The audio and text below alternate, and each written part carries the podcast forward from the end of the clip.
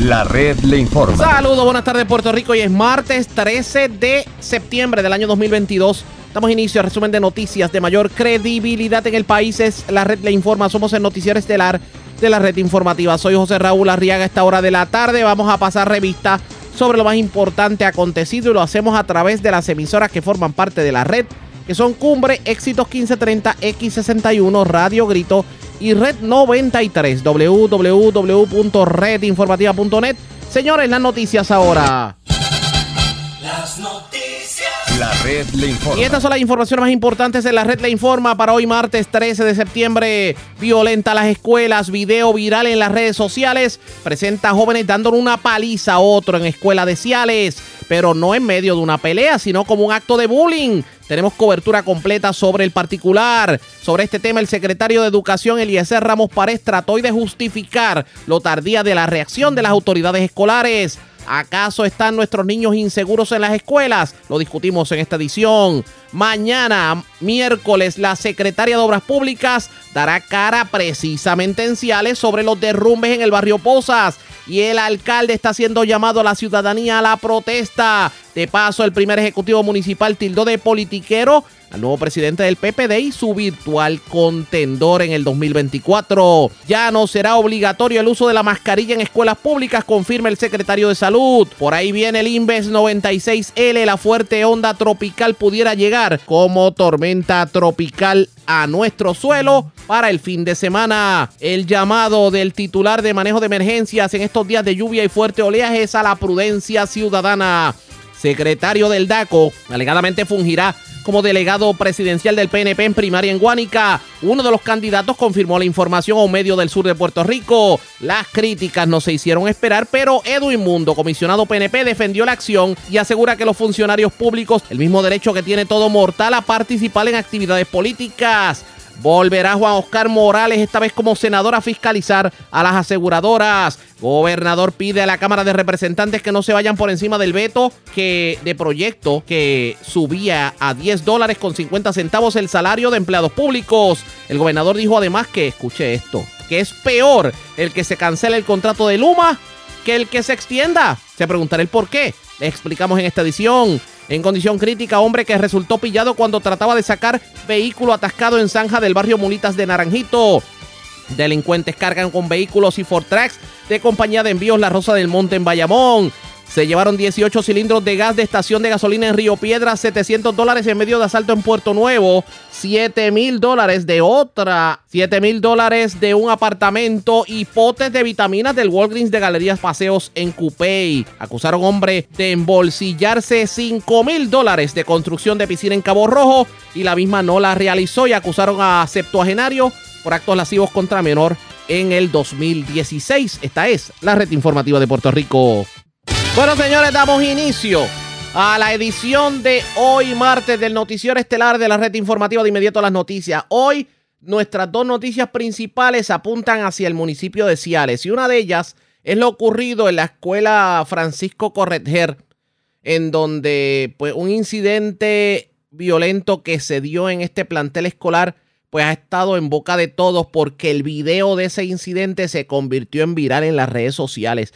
Y fue un acto de bullying encontrado un estudiante por parte de otros estudiantes. Le dieron una, como quien dice, una pela. Pero estamos hablando no de, no de una pelea tradicional, no de dos estudiantes que se fueron a los puños y uno le ganó al otro. Estamos hablando de, del estudiante que no, que digamos, no quiere violencia, que esté en una esquina, que, que solamente va a la escuela a estudiar y simplemente por actos de bullying le cayeron a puños para simplemente grabar unos videos. Ese video obviamente corrió y eso provocó el que se levantara en las redes sociales a tal extremo que se ha formado el corre y corre por parte del Departamento de Educación. El video, de hecho, lo tenemos disponible en, nuestro, en nuestra cuenta de Twitter, de Twitter arroba retinfopr. Y el video lo que presenta es un estudiante cubriéndose de los golpes que le dan otros estudiantes, eh, pero en un acto de total bullying. Nosotros tuvimos en la mañana de hoy la oportunidad de hablar con el secretario de Educación, Eliezer Ramos Párez, y nos habló sobre este incidente. Él trató de justificar la tardía reacción de las autoridades escolares en medio de este incidente.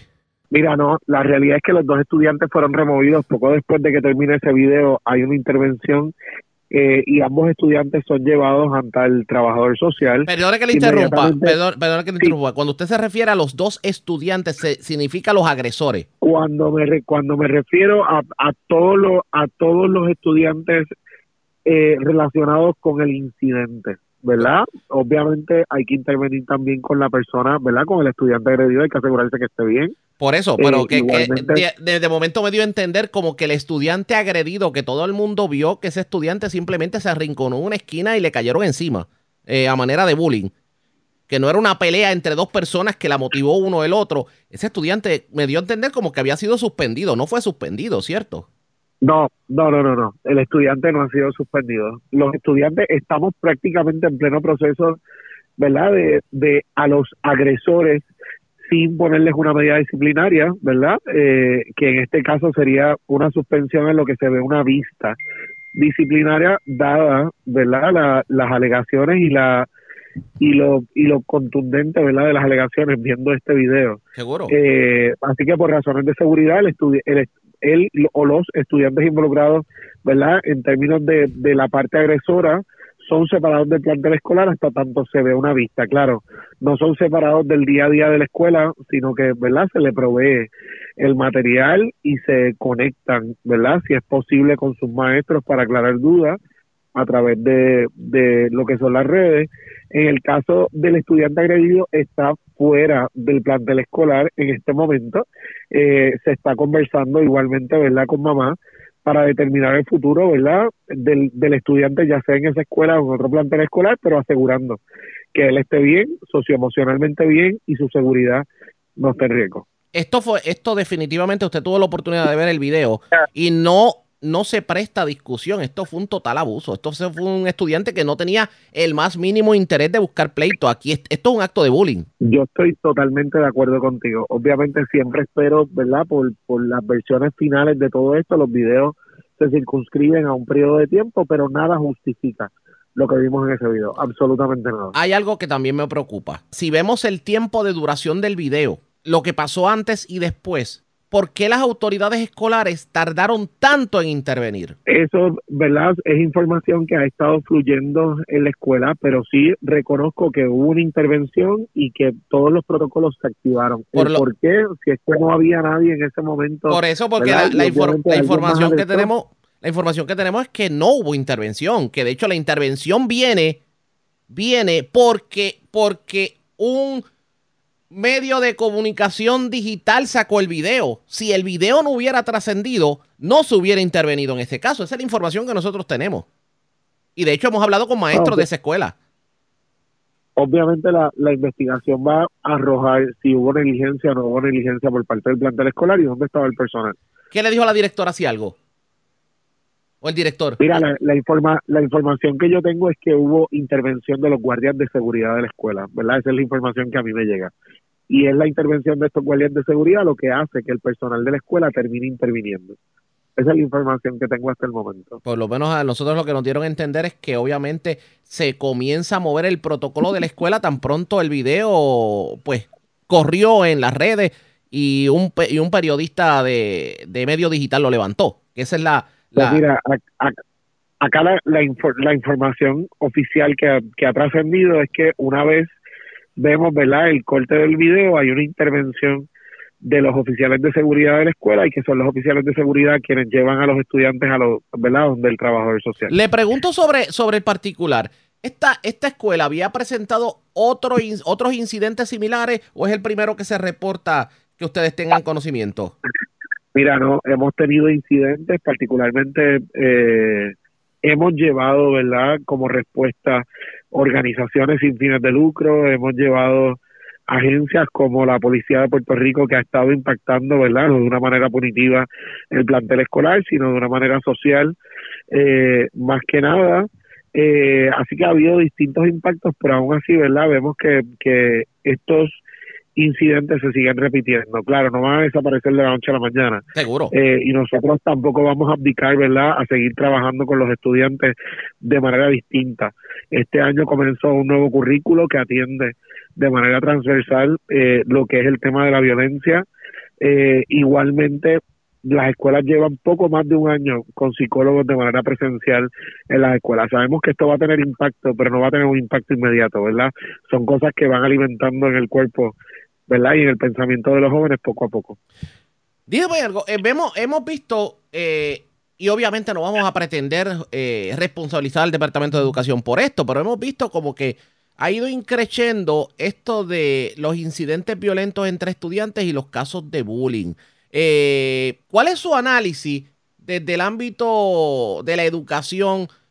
¿A qué le atribuimos esto? ¿Qué está pasando en el ambiente? ¿Tendrá que ver con el hecho de que los estudiantes estuvieron tanto tiempo encerrados en medio de la pandemia? O sea, ¿cómo explicamos que estamos viendo últimamente tanto incidente violento y sobre todo esta mala costumbre de grabarlo por el celular? Sí, bueno, sin duda tenemos una variable, ¿verdad? Que, es el tema de las redes sociales y, y la moda de querer grabar y tomar fotos de todo lo que ocurre, ¿verdad? Eh, y subirlas a las redes sociales y darle publicidad.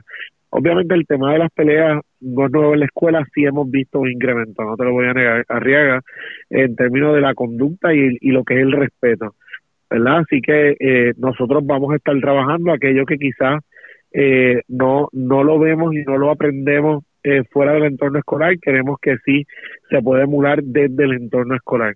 Así que por eso vamos a estar trabajando con distintos frentes como, como lo que es el currículo y que se pueda trabajar esta discusión en las salas de clase eh, en cualquiera de las materias como lo que es la intervención verdad de los psicólogos eh, de manera preventiva más allá de lo que de lo que está ocurriendo hoy por hoy eh, que es que los equipos socioemocionales tienen las manos llenas atendiendo verdad estas situaciones.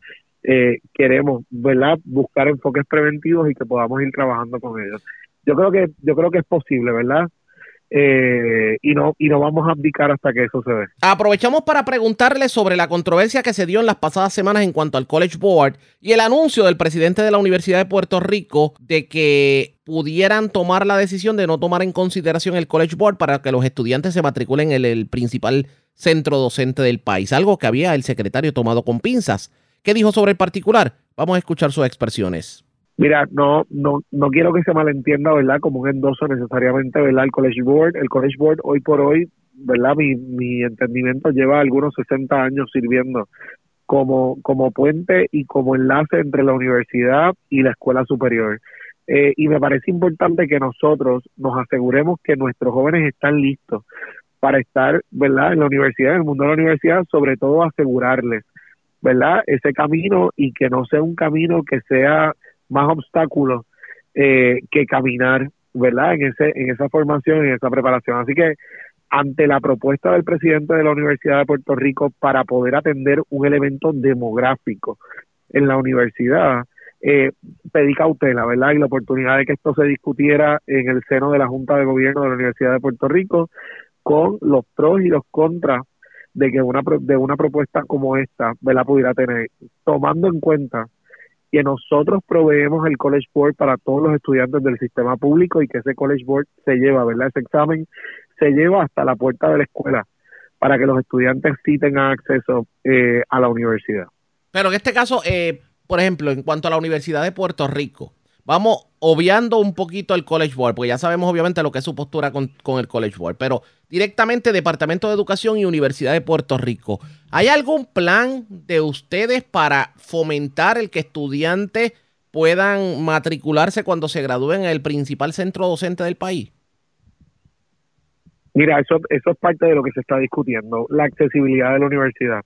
Un poco, ¿verdad? Obviar parte de estos requisitos para darle oportunidad eh, bajo unos elementos, eh, ¿verdad?, previamente establecidos a que estudiantes de escuela pública puedan tener acceso a la universidad.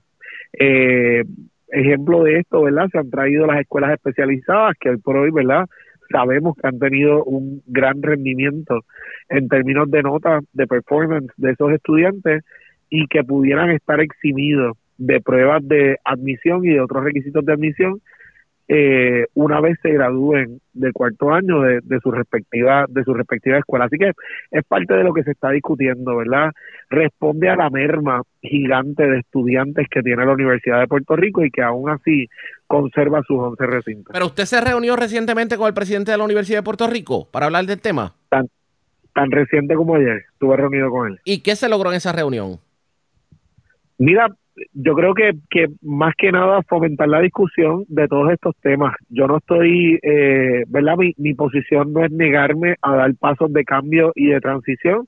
Lo único que pedí fue cautela, ¿verdad? Que antes de cualquier implementación se dé esa discusión con los pros y los contras de las medidas, ¿verdad? Realmente la eliminación de un examen como este va a aumentar eh, la cantidad de estudiantes en la universidad eh, y sobre todo mantener la calidad, ¿verdad? De, lo que la, la universidad eh, como tal, ¿verdad? Son, son elementos eh, que hay que, que hay que estudiar, que hay que discutir, que hay que analizar antes de darle paso a todas estas medidas. También el secretario pues habló sobre un incentivo que estarán recibiendo los maestros de un dinero trimestral por haber estado en las escuelas en medio de la pandemia. Esto dijo el secretario sobre este incentivo. Pues mira, eh, durante el pasado domingo se anunció un nuevo incentivo para todo el personal del departamento con dos objetivos. Número uno, poder atender, ¿verdad?, aquellas clases de, de empleados, de trabajadores del departamento a los cuales todavía no hemos respondido con cambios eh, a sus escalas retributivas, algo que estamos trabajando.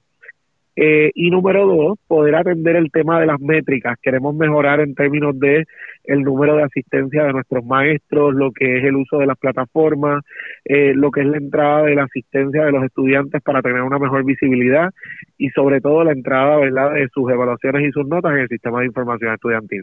Así que básicamente eso es lo que le estamos pidiendo a los maestros, ¿verdad? Cumplir con su jornada, cumplir día a día, usar el reloj biométrico, ponchar en su respectiva escuela y una vez cumplido con todo esto, es acreedor, ¿verdad?, de unos 1.500 dólares trimestrales por cuatro trimestres. Si el maestro, ¿verdad?, o el personal que sea falla un trimestre, no le afecta el segundo trimestre. Eh, igualmente, ¿verdad?, el memorando tiene sus excepciones, excepciones, licencias de vacaciones pedidas con anticipación, eh, lo que es licencias por enfermedad con su debido certificado médico. Eh, lo importante es cumplir con su jornada y cumplir con las disposiciones reglamentarias para, para hacer uso de las licencias correspondientes. Así que esperamos con esto, ¿verdad?, cumplir con las metas igualmente establecidas por la Junta de Supervisión Fiscal en torno a la asistencia de los maestros eh, y lo que es la asistencia de nuestros estudiantes en el sistema. Expresiones del secretario de Educación, Eliezer Ramos Párez, asegura el secretario que se están tomando las medidas para evitar que incidentes como el ocurrido en esta escuela de Ciales nuevamente se reporten, se ha convertido en, moda últimamente el que se dan peleas o simplemente agreden estudiantes a manera de abuso y lo graban en, la, en los celulares para subirlo a las redes sociales. Y esto definitivamente trae un problema de seguridad en las escuelas. ¿Cómo se le va a poner el cascabel al gato? Pendientes a la red informativa. Presentamos las condiciones del tiempo para hoy. Hoy martes, las condiciones marítimas continuarán deterioradas hoy existe una advertencia de inundaciones costeras para el norte de Puerto Rico hasta esta tarde. También en efecto una advertencia de resacas fuertes y riesgo alto de corrientes marinas sigue en efecto. Una marejada del norte de periodo largo continuará trayendo oleaje de 8 a 10 pies, con olas rompientes de 10 a 15 pies. Las condiciones deben ir mejorando gradualmente más tarde en la semana a medida que la marejada se desvanezca mientras a nivel local, la actividad de lluvia debe concentrarse en el cuadrante noroeste de Puerto Rico, con rayos e inundaciones urbanas y de riachuelos probables. En la red informativa de Puerto Rico, este fue el informe del tiempo. La red le informa. Señores, regresamos a la red le informa. Somos el noticiero estelar de la red informativa edición de hoy martes. Gracias por compartir con nosotros.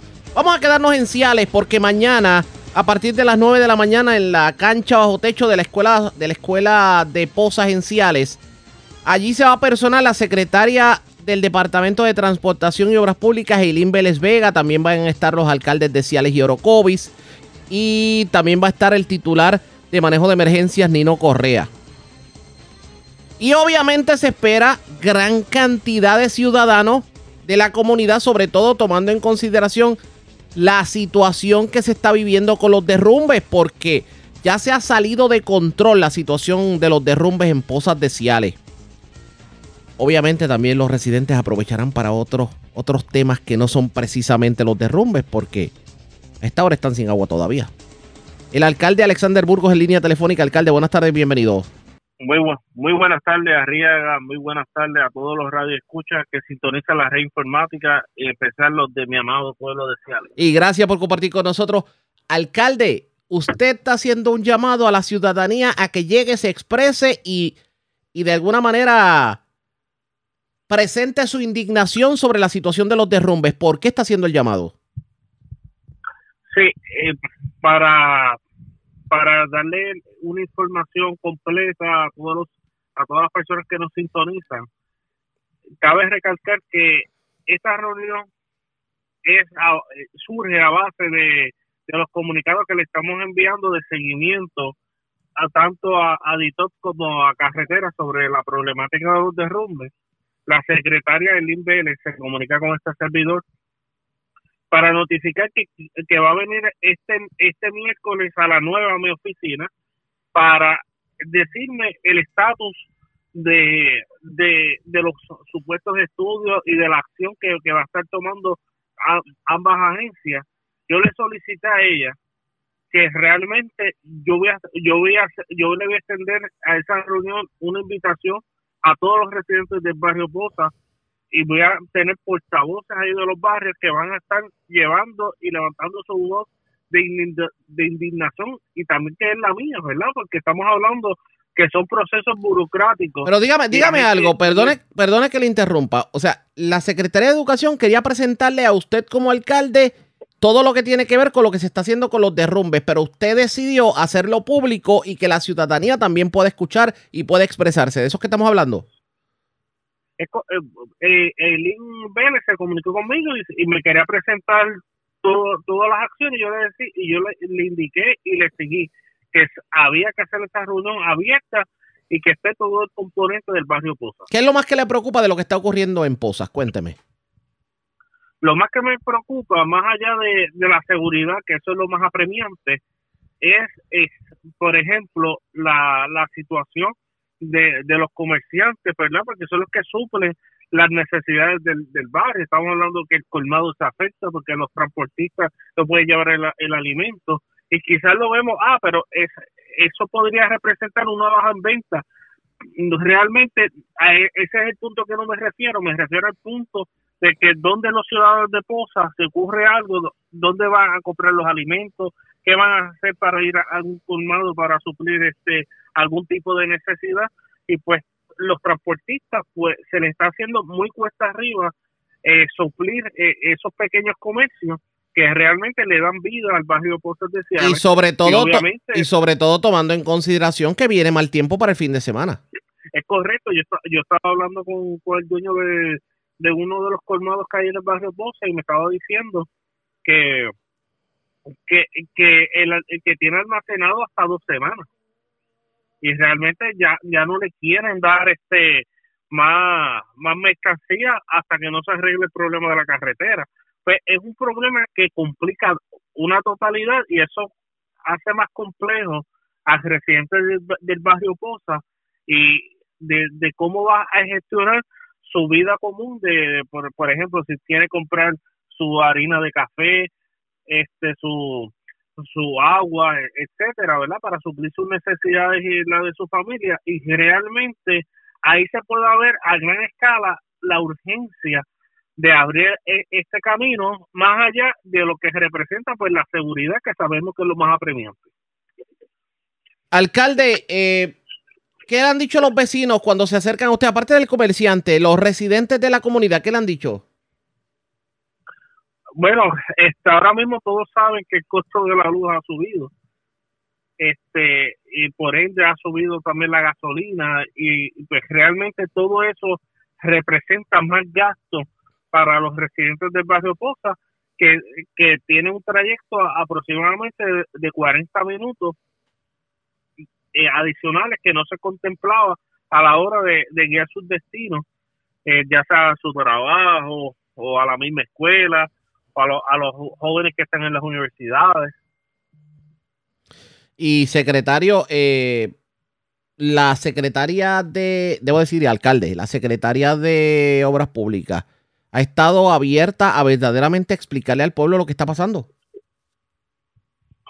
Sí, sí, yo por lo menos no, no me quejo, ¿verdad? Ella siempre que se la ha llamado responde, pero es el momento pues de accionar, es el momento de la acción y, de gestionar pues cada uno de, los compromisos. Este y siempre ha estado dispuesta pues a hablar claro y al pueblo. Es una situación muy lamentable una situación histórica. Y nadie controla la, la naturaleza y pues es un, es una situación este difícil que, que se está manejando porque estamos hablando que, que de momento pueden caer rocas eh, y, y, quizás pueda afectar la vida y la seguridad de nuestra gente y las propiedades de, de las dos residencias que quedan al frente y la, y quiero también añadir que los ciudadanos lo que dicen es que esos derrumbes siempre han ocurrido y quieren pues transitar bajo su propia responsabilidad. Alcalde, quiero aprovechar que no tengo línea telefónica a principio de noticiero estuvimos hablando sobre un incidente violento ocurrido en la escuela Correger. El secretario de Educación obviamente trató de justificar la, intervención de las autoridades escolares, que muchos entienden que no fue la, la a tiempo. ¿Le preocupa esta violencia, esta violencia que estamos viendo en escuelas de Puerto Rico, sobre todo esta que se vio en Ciales? Bueno, em, esta, esta es una de las...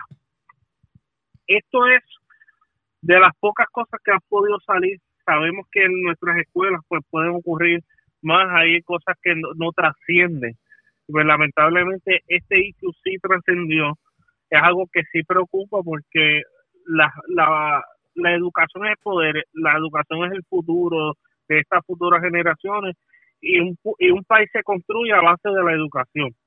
Y pues realmente no, esto no es eh, la, las escuelas no es un ring de boxeo, no es un lugar para, para cometer bullying, sino es para aprender, para desarrollar profesionales.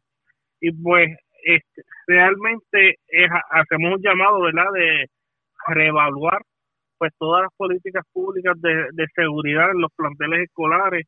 Sabemos que hay pocos niños que vienen con estas intenciones, pero hay muchos que, que quieren desarrollarse, quieren echar hacia adelante y pues eh, lamentablemente hay padres que, que confían verdad en, en, la educación y se topan con este tipo de, noticias que son realmente lamentables hacemos un llamado al departamento de educación que entiendo que han hecho lo propio. Yo realmente no no voy a emitir juicio sobre cómo fue lo, la participación de la de la seguridad del plantel escolar pero realmente hay que reevaluar pues el departamento de educación. Sabemos que, que, esta situación pues es lamentable y, hay que garantizarle un, un ambiente sano a, nuestros niños para que puedan desarrollar a plenitud sus destrezas. Alcalde, nos traiciona el tiempo. Agradezco el que haya compartido con nosotros, pero si yo no le hago esta pregunta, voy a explotar como psiquitraque, como dice el refrán para que sintoniza tarde. Hablamos con el alcalde de Ciales, Alexander Burgos Atero. Alcalde, ya tiene un contendor por ahí. Ya dicen que su Resto es el presidente del Partido Popular Democrático y allí dijo que, que ni lo suyo lo querían usted. ¿Qué tiene que decir sobre eso? Que ya tiene un contendor cerca. Bueno, realmente cuando ocurre, primeramente, cuando ocurre este tipo de, de eventos, Ajá de las primarias y, y él alega, ¿verdad? Eh, porque eres como la cuarta persona que me dice eso, que ni los mismos de míos me quieren. Pues realmente esa premisa le cabe a él. Y los mismos de él lo quieren. Varias, he recibido cientos de eh, decenas de llamadas de, de buenos populares de los barrios uniéndose a este servidor. Y realmente es como río revuelto ganando de pescadores. Este, esto el tiempo exonera o condena. El 2024, el tiempo dirá a quién el pueblo quiere, a él o a mí. ¿Y usted está confiado en que va a ser usted? Claro que sí, eh, estamos confiados. Eh, ahora mismo es fácil, es fácil este hablar desde las gradas, es fácil presentar una plataforma desde las gradas. Hay que estar en el fin, hay que saber la situación, y pues rápidamente, ahora mismo, por ejemplo, él estaba, en una de las críticas que él hizo es sobre la situación de, del centro de convenciones. Y para darle un ejemplo concreto, y en el centro de convenciones es un proyecto que ya está en planes de remodelación. Ustedes, todo el mundo sabe cómo cuál es el proceso burocrático que es trabajar con los fondos federales de, remodelación. y sobre todo y sobre todo la situación de los seguros que los seguros no están pagando a los municipios y obviamente FEMA no desembolsa que eso es algo que ustedes no controlan como alcalde. Claro que sí. Y ahora ahora mismo es, es uno de los proyectos primeros que va a salir la remodelación del centro de convenciones. Y, hay otra... y, él me imagino que, que debe tener conocimiento, o sea, arregla eso, va a decir, porque fiscalicé. Realmente eso demuestra o desconocimiento que es un politiquero. Y la gente y la gente sabe este lo, lo difícil que es trabajar con la burocracia, pero vamos a cumplir, la, la obra se va a ejecutar y, y el 2024, que es el día de las elecciones, en noviembre, la gente va a saber va a emitir juicio sobre mi labor en, los cuatro años. Alcalde, nos traiciona el tiempo. Esto es como el quick, qué sonido tan triste cuando se acaba. Así que hablaremos en otra ocasión. Gracias, alcalde. Buenas tardes. Igualmente. Como siempre, a la pausa. Regresamos en breve con más en esta edición de hoy, martes, del Noticiero Estelar de la Red Informativa. La red le informa. Señores, regresamos a la red le informa, el noticiero estelar de la red informativa Gracias por compartir con nosotros. Una onda tropical que se encuentra en el centro del Atlántico hoy fue nombrada como el Inves 96L y tiene una mediana probabilidad de desarrollo ciclónico. Esta podría acercarse a Puerto Rico para el fin de semana con una amplia carga de humedad que provocaría aguaceros y tronadas entre viernes y domingo, según los principales modelos meteorológicos. De hecho, en el más reciente informe del Centro Nacional de Huracanes, pues se aumentó su probabilidad en cinco días a un 60% de desarrollo. Un desarrollo adicional sería posible y pudiera convertirse en una depresión tropical durante los próximos días mientras se mueve hacia el oeste-noroeste sobre el centro del Atlántico tropical. Eso es lo que dice el Centro Nacional de Huracanes. De hecho, hay modelos que la conozcan pasando por el norte. Por ejemplo, el modelo GFS eh, la pone como onda tropical hacia el norte de Puerto Rico bastante cercano, pero el modelo europeo la pone pasando como eh, depresión y tormenta sobre Puerto Rico. La zona de posible desarrollo ciclónico para con este sistema, según el Centro Nacional de Huracanes, se extiende hacia el Caribe y sobrepasa Puerto Rico, por lo que el sistema podría desarrollarse antes de llegar a la región o después de pasar del área. Y si uno ve los mapas de trayectoria, pues estamos dentro del cono de incertidumbre. Tenemos que prepararnos definitivamente para cualquier cosa que ocurra porque independientemente se desarrolle o no se desarrolle, se espera un periodo bastante peligroso de lluvias y de tronadas para el fin de semana. La pregunta es, ¿se convertirá o no se convertirá en tormenta tropical? ¿Pasará por Puerto Rico como tormenta tropical? Pues eso obviamente tenemos que estar pendientes a los informes del Servicio Nacional de Meteorología. Pero hablando precisamente de las condiciones del tiempo, también ha estado peligroso el mar porque el oleaje ha estado bastante fuerte. Y ante ello, ante las dos situaciones, el titular de manejo de emergencias, Nino Correa, está haciendo un llamado a la ciudadanía a la prudencia y a la precaución. En entrevista con Charlie Robles del 1480, la red informativa en el noreste, esto fue lo que dijo el jefe de manejo de emergencias, Nino Correa. Sí, bien fuerte. Ernesto Morales del Servicio Nacional de Meteorología, ayer como al mediodía, este, tuvimos una pequeña reunión junto con Landy Olivera de FEMA. Precisamente nos estaba comentando eso y obviamente levantando la bandera en relación a la alerta, ¿verdad? Que, que, nos están emitiendo de este fuerte oleaje, incluyendo Vieques y Culebra. Y pues nosotros desde ayer hemos hecho lo propio en relación al plan de trabajo a seguir y la intrusión es la que siempre hemos dicho, no queremos a nadie en el agua porque es extremadamente peligroso lo que vamos a estar viendo. Oye, Nino, yo sé que los muchachos que surfean, ese, ese es el tipo de ola que les gusta. ¿Se ha visto, ¿se ha visto a la gente surfeando? Mira, sí, se ven. Este, se ven. compañeros, de hecho, yo me identifico con ellos porque en muchas ocasiones los surfers, que tienen la capacidad y la experiencia es importante. Ajá. Es el mejor momento quizás para ellos, pero estos son gente que son extremadamente experimentados y tienen el conocimiento. Lo importante de esto es que estos muchachos que quizás están comenzando a practicar el deporte, que no se pongan en un peligro, porque precisamente en muchas ocasiones han expuesto a los mismos profesionales que tienen la capacidad y esperan estos momentos para poder practicarlo bien, Sí. que ellos están pendientes a salvarle la vida a algún de estos. Hay por ahí que le llaman los gremos, la gente que no tiene como que mucha experiencia. no es el momento, ¿verdad? Ni es el tipo de ola que para mi recomendación, y sé que los compañeros surfers que tienen la capacidad y son unos profesionales en esto, pues saben que no es el momento para hacerlo porque olas de 10 a 15 pies son Wow. extremadamente peligrosas. Definitivamente. ¿Han tenido que intervenir con, con gente, Nino? No, No. hasta ahora no, pero sí quiero exhortarle porque te tengo que decir que esto nos ha ayudado muchísimo.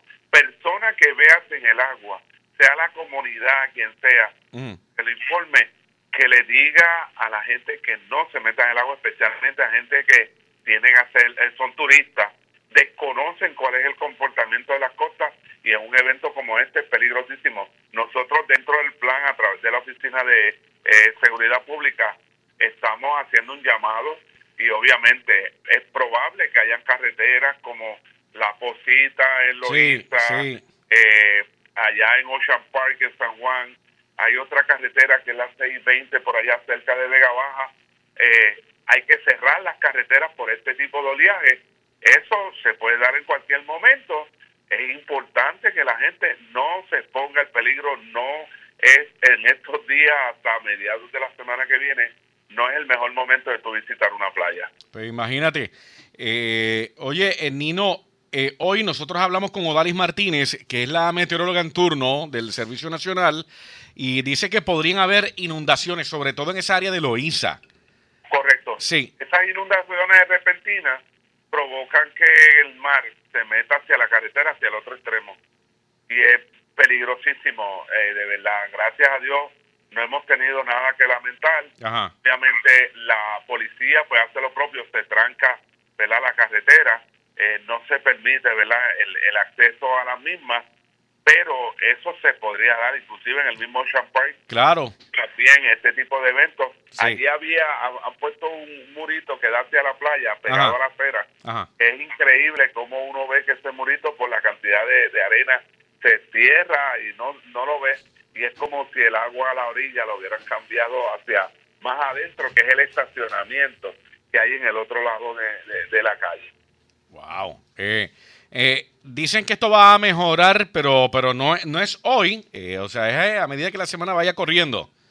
Correcto, y entonces, ¿verdad? Estamos monitoreando, recuerden que estamos en el pico de la temporada y tenemos una situación de un sistema que estamos precisamente monitoreando, podría estar bastante cerca de la isla para el miércoles, jueves, así que a la gente que estén bien alerta, bien pendiente a ustedes los medios noticiosos que nos ayudan a llevar, ¿verdad? El mensaje importante se supone que a esta altura todos tengamos nuestro plan familiar, nuestras cositas ready. Ujú. Si vives en un área inundable, alerta a lo que se pueda emitir. Este evento de lluvia, eh, hasta el momento, pues, presenta un 20 a un 30% de probabilidades, pero podría estar sujeto a cambio, como hemos comentado, y es importante. Estamos en el pico de la temporada y estamos viendo que todos los sistemas eh, se están montando en el Sí, Atlántico, se están sí. moviendo, están pasando y los modelos lo ponen en unas trayectorias bien cercanas a la isla o por encima de la isla. De hecho, eso te iba a preguntar, eh, Nino, que hay una ahí que ya la gente de estas que bregan con el tiempo, tú sabes que hay un montón de páginas, eh, ya están gozando y dice que está bonita, que se está formando bonita, etcétera. Y lo que tú dices, le ponen una trayectoria como pasándonos por tres cuartas partes de la isla. Correcto. Eso puede estar sujeto a cambios, por eso Claro. el minuto a minuto, día a día, recuérdense que el Servicio Nacional de Meteorología son la gente que nosotros este, responsablemente de parte del gobierno, ellos dan una información en relación a las trayectorias. Juicio, ¿verdad? Con, con, con escuchar, ¿verdad? Otras informaciones, pero es bien importante que nos mantengamos en eso. De parte del gobierno, cada una de estas instrucciones e informaciones que pueda estar el eh, eh, dando el Servicio Nacional de Meteorología va a ir de la mano con una instrucción de parte de nosotros del gobierno. Esto se está compartiendo con nuestros alcaldes, está compartiendo con el presidente de la federación y la asociación de alcaldes y unos grupos de trabajo que ya están preestablecidos, incluyendo las 10 regiones de manejo de emergencia, los 78 oficinas de manejo de emergencia municipales. Estamos en una comunicación directa y un contacto directo en relación a este sistema y a todo lo que pueda hacer o pueda surgir de esta temporada de huracán. La exhortación del titular de manejo de emergencias es a la prudencia y a no bajar la guardia. Él está exhortando a que por lo menos por estos días las personas no visiten las playas y pues que estén bien pendientes también a las lluvias porque hemos reportado en esta semana crecidas de ríos. También que no pierdan, eh, digamos, el contacto con las autoridades oficiales para boletines sobre el Inves 96L y lo que debe ocurrir en los próximos días. Ya les advertimos que tiene grandes posibilidades de desarrollo y pudiera acercarse a Puerto Rico como una fuerte onda tropical o tal vez como una tormenta tropical. La red le informa. Vamos a una pausa cuando regresemos las noticias del ámbito policíaco más importantes acontecidas, entre las que tenemos que destacar. En condición crítica se encuentra un hombre que resultó pillado cuando trataba de sacar su vehículo que estaba atascado en una zanja del barrio Mulitas de Naranjito. También delincuentes cargaron con vehículos y Fortrax de la compañía La Rosa del Monte en Bayamón. Escuche esto, se llevaron 18 cilindros de gas de una estación de gasolina en Río Piedras. 700 dólares en medio de un asalto en Puerto Nuevo. También en Puerto Nuevo, 7 mil dólares de un apartamento. Se llevaron potes de vitaminas del Walgreens de Galería Paseos en Cupey. También radicaron cargos criminales por actos lascivos contra un septuagenario. Aparentemente cometido los actos contra una menor para, para el 2016. También eh, se erradicaron cargos criminales contra un hombre que aparentemente se echó 5 mil dólares al bolsillo, los cobró para construir una piscina en una residencia de Cabo Rojo, no construyó la obra y no devolvió el dinero. Eso y más. Luego de la pausa, regresamos en breve.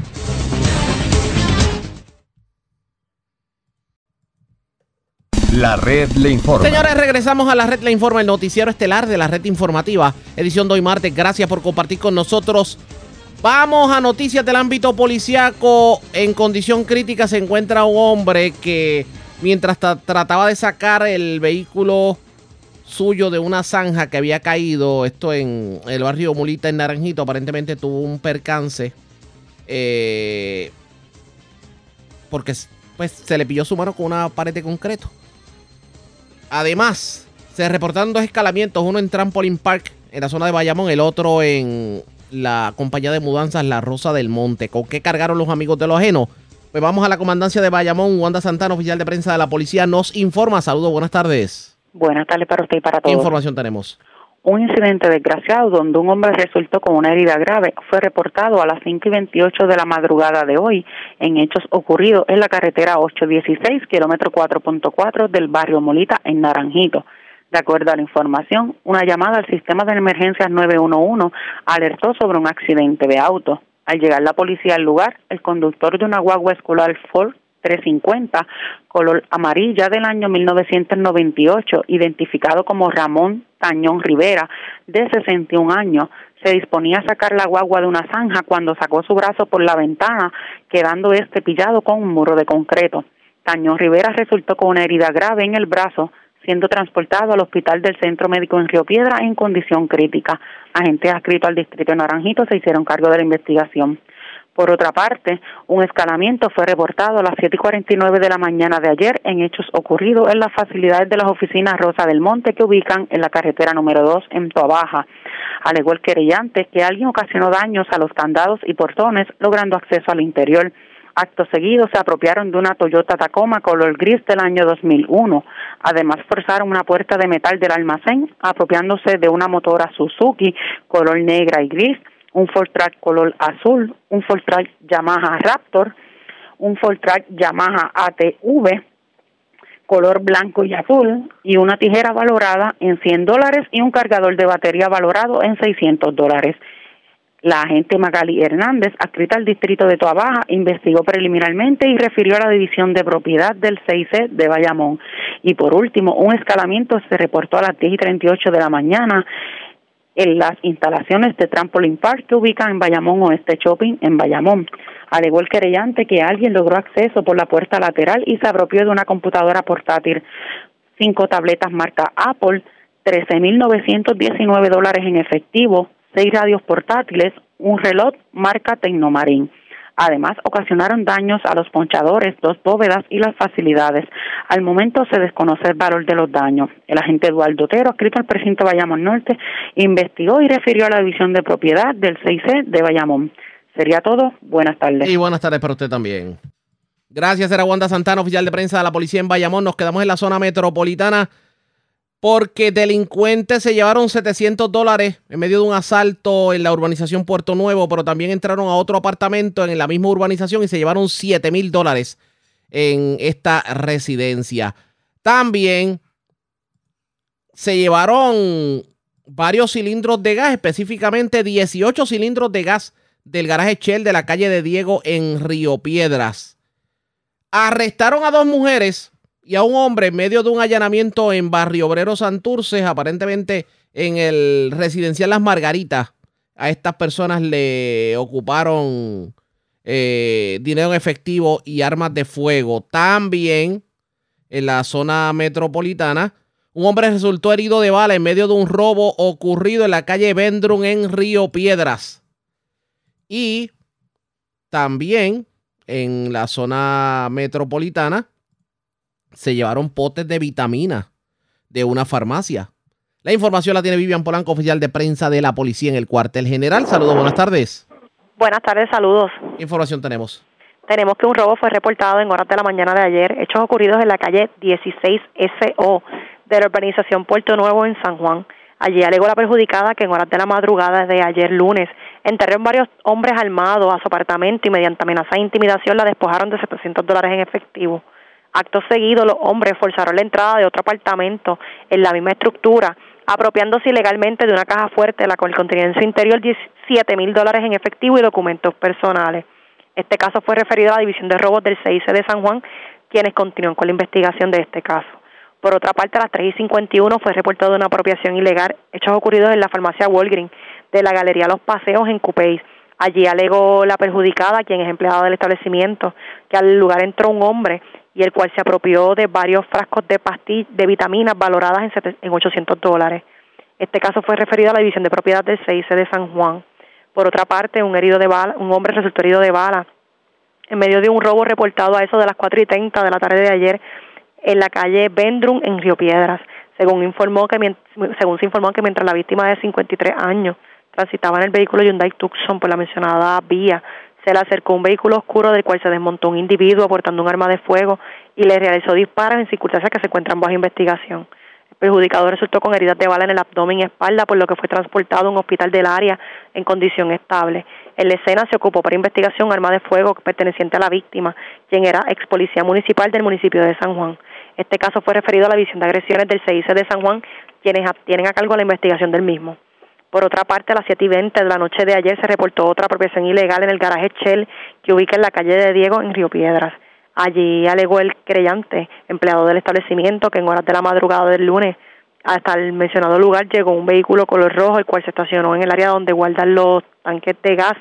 Acto seguido, del auto se desmontó un hombre y este utilizando una herramienta, unas pinzas rompió el candado de las rejas donde se encontraba la propiedad antes descrita, logrando hurtarse 18 cilindros de gas de 20 libras. Esta propiedad hurtada fue valorada en 1.800 dólares. Este caso fue referido a la División de Propiedad, quienes continúan con la investigación del mismo, ya que en el lugar hay cámaras de seguridad. Y por último, tenemos que en la mañana de hoy agentes adscritos a la División de Drogas Metro del negociado de la Policía de Puerto Rico arrestaron a varias personas en medio del diligenciamiento de varias órdenes de allanamiento en el área de Barrio Obrero una primera orden fue eh, diligenciada en el residencial Las Margaritas, donde se arrestó a una mujer y un hombre, los cuales se le ocupó un rifle, dinero en efectivo y una motora. Por otra parte, en la calle Colton se ocupó varios cargadores de pistola, siendo puesto bajo arresto una mujer. Estos casos serán consultados durante el día de hoy con la Fiscalía de San Juan para la erradicación de cargos correspondientes.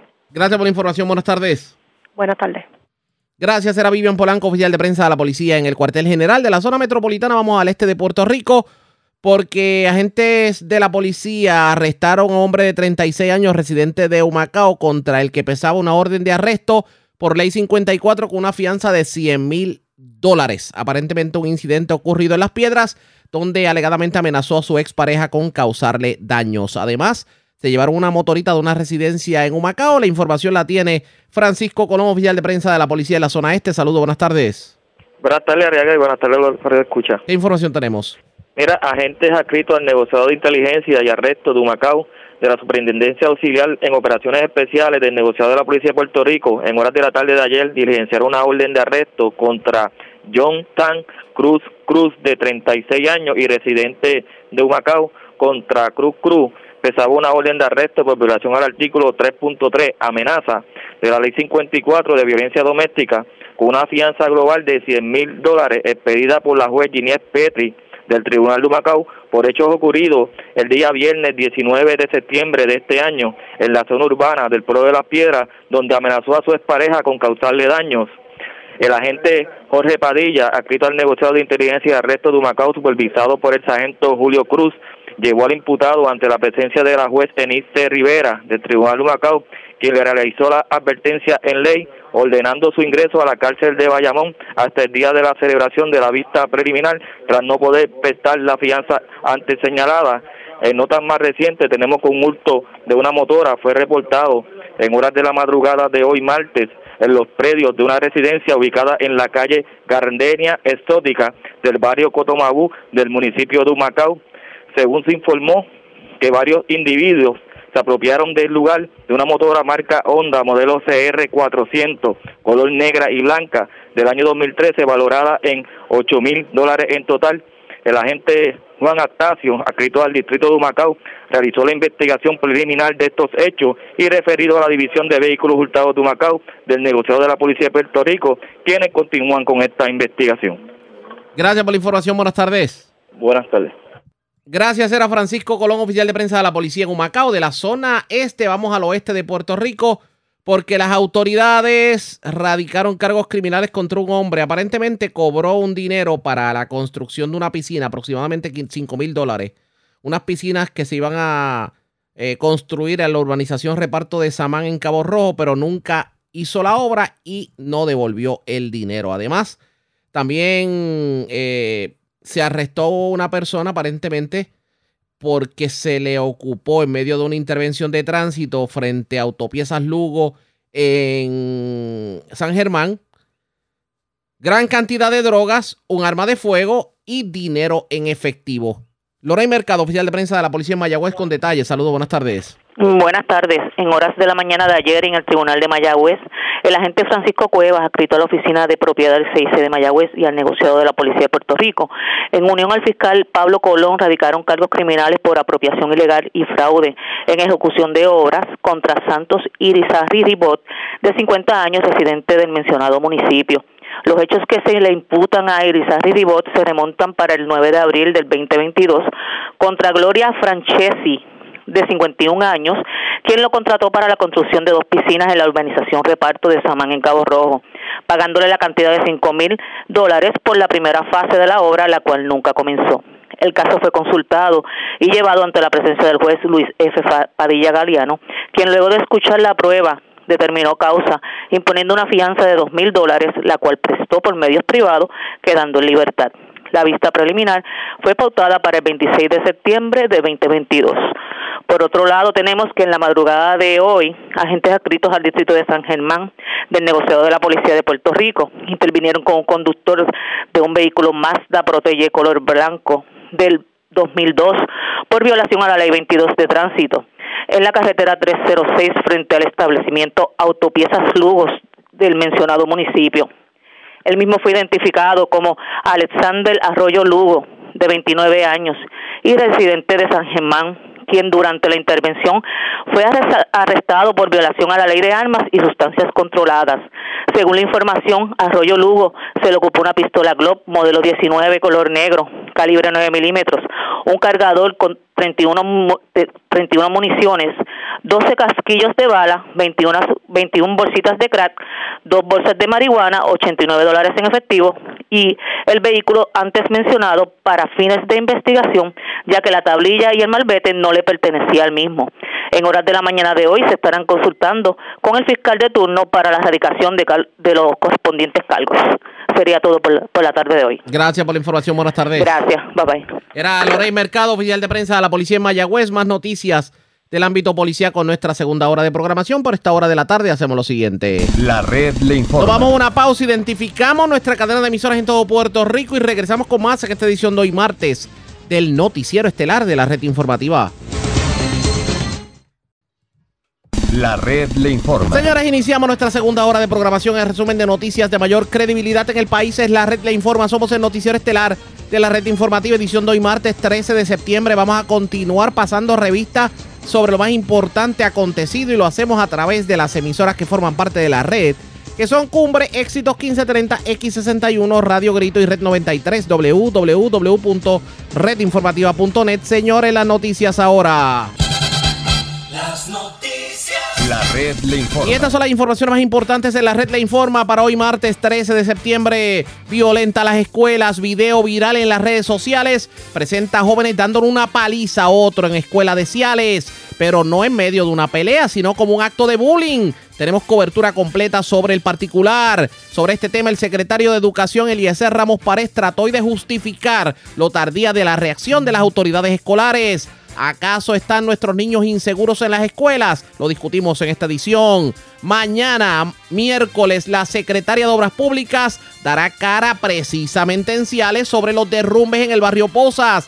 Y el alcalde está siendo llamado a la ciudadanía a la protesta. De paso, el primer ejecutivo municipal tildó de politiquero al nuevo presidente del PPD y su virtual contendor en el 2024. Ya no será obligatorio el uso de la mascarilla en escuelas públicas, confirma el secretario de Salud. Por ahí viene el Inves 96L, la fuerte onda tropical pudiera llegar como tormenta tropical a nuestro suelo para el fin de semana. El llamado del titular de manejo de emergencias en estos días de lluvia y fuerte oleaje es a la prudencia ciudadana.